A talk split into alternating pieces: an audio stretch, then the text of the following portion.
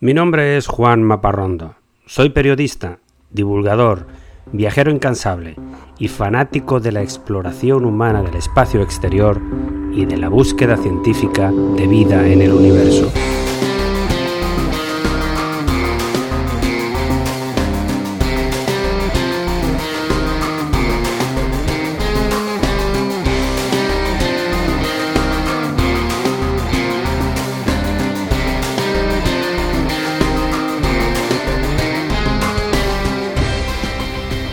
Este es mi podcast de divulgación sobre temas espaciales, sobre astronomía, constelaciones, robots viajeros, planetas y galaxias, asteroides, historias de astronautas, vida extraterrestre y todo tipo de gente loca por las estrellas.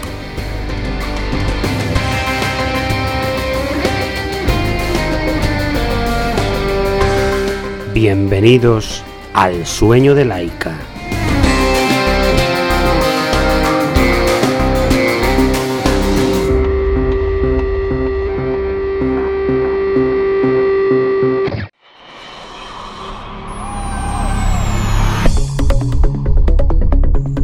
Me gusta empezar cada episodio con una anécdota, con algo divertido.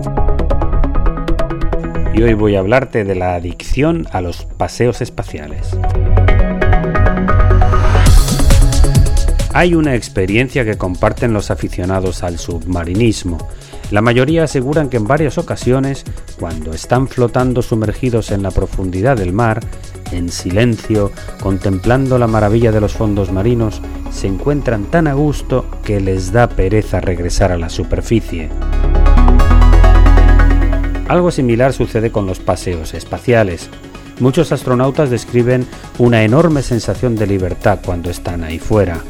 No tienen la atadura de la fuerza de la gravedad, contemplan un espectáculo increíble y tienen la excitación que produce saber que a pesar de todo están en un mundo muy pacífico, pero muy hostil.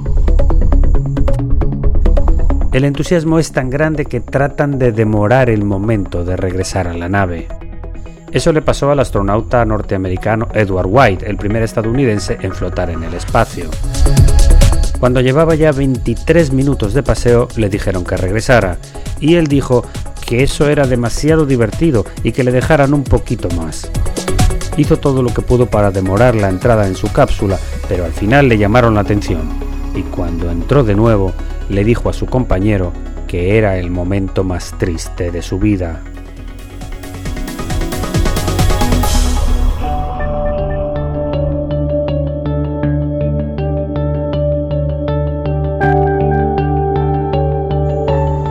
Entramos ahora en la sección principal del episodio de hoy. Quiero hablarte de la posibilidad de que la estrella Betelgeuse se convierta en una supernova.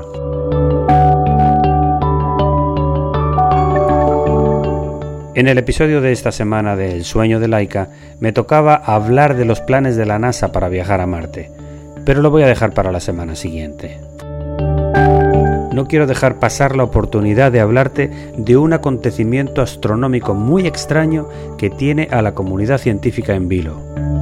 Me refiero a la posibilidad de que la estrella Betelgeuse, una de las más conocidas del firmamento nocturno, explote en el cielo para convertirse en una supernova.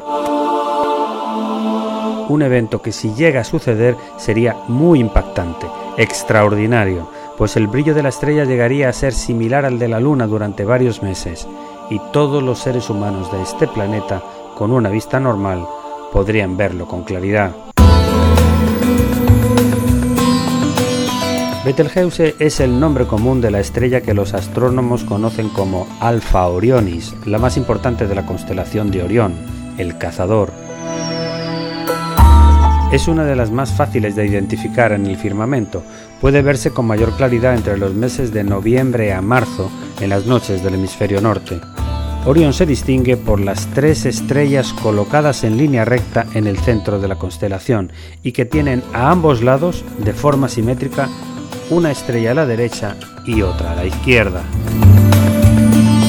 Una de estas proyecta una luz blanca y se llama Rigel, en árabe significa pierna por ser la estrella que representa la pierna del cazador Orión.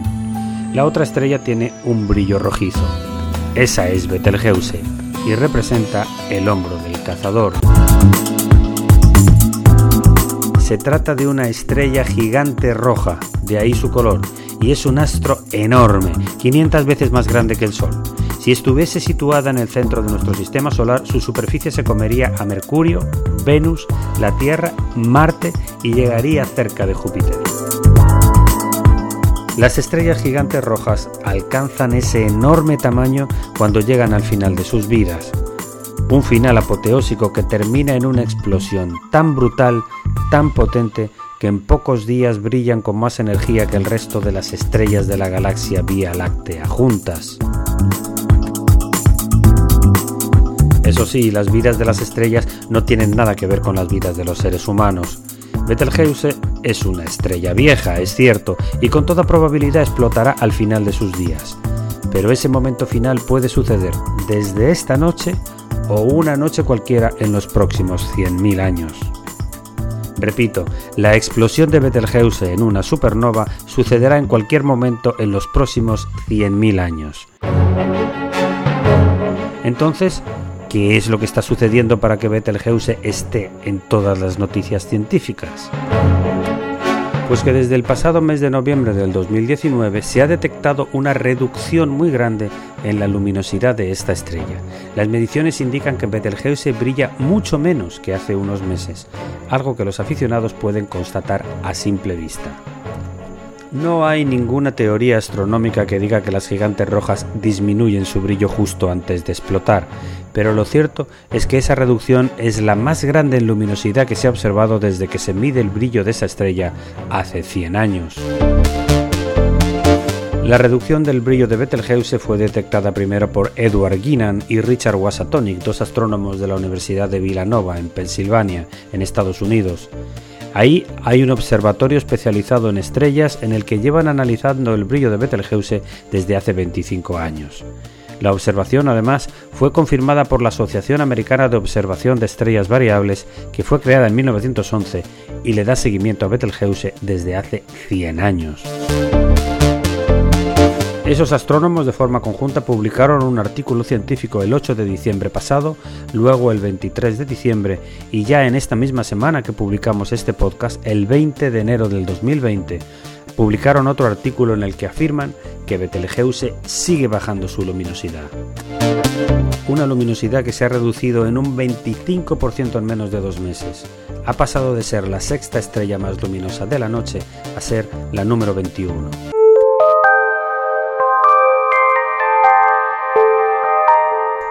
¿La reducción del brillo significa que el Betelgeuse explotará? Nadie lo sabe. Lo que sí sabemos es que si sucede, no habrá peligro para la Tierra. Betelgeuse está a 640 años luz de nuestro planeta, suficientemente cerca para que nuestras noches sean menos oscuras por su luz, pero suficientemente lejos para que la radiación no suponga un peligro todo un acontecimiento que sería sin ninguna duda el más impactante de los últimos 400 años. La última vez que se pudo observar una supernova en el cielo fue en el año 1604. Y hasta aquí el episodio de hoy de El sueño de Laika. Espero que te haya gustado.